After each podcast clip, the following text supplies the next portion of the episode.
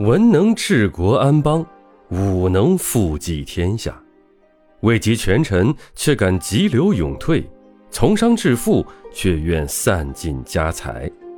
可以说，范蠡实现了每个男人的梦想。作为商圣、商界鼻祖，他毅然决然地辞官下海，成为经商者顶礼膜拜的对象。自他开始，“商”这一字定型在后代人心中。千年时光不过白云苍狗，先贤们定不会料想到，千年后的今天，这个简简单单的“商”字上，已被深深烙印上各地的标记。这标记来源于历史，来源于地理，来源于这千年文化的积淀。晋商遵守信义，走西口，闯荡南北。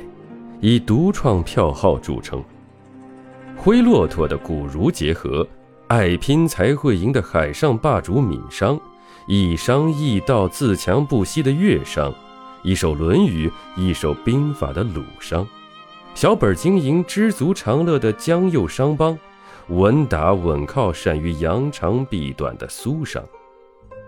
地域文化影响了商人们，通过他们的性格特征、经营项目。活动范围、经营风格、经商理念折射出来。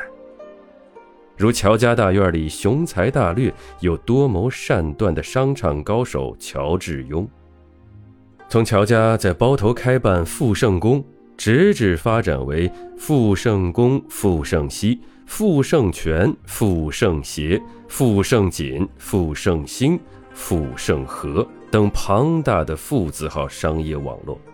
基本上垄断着包头商业市场。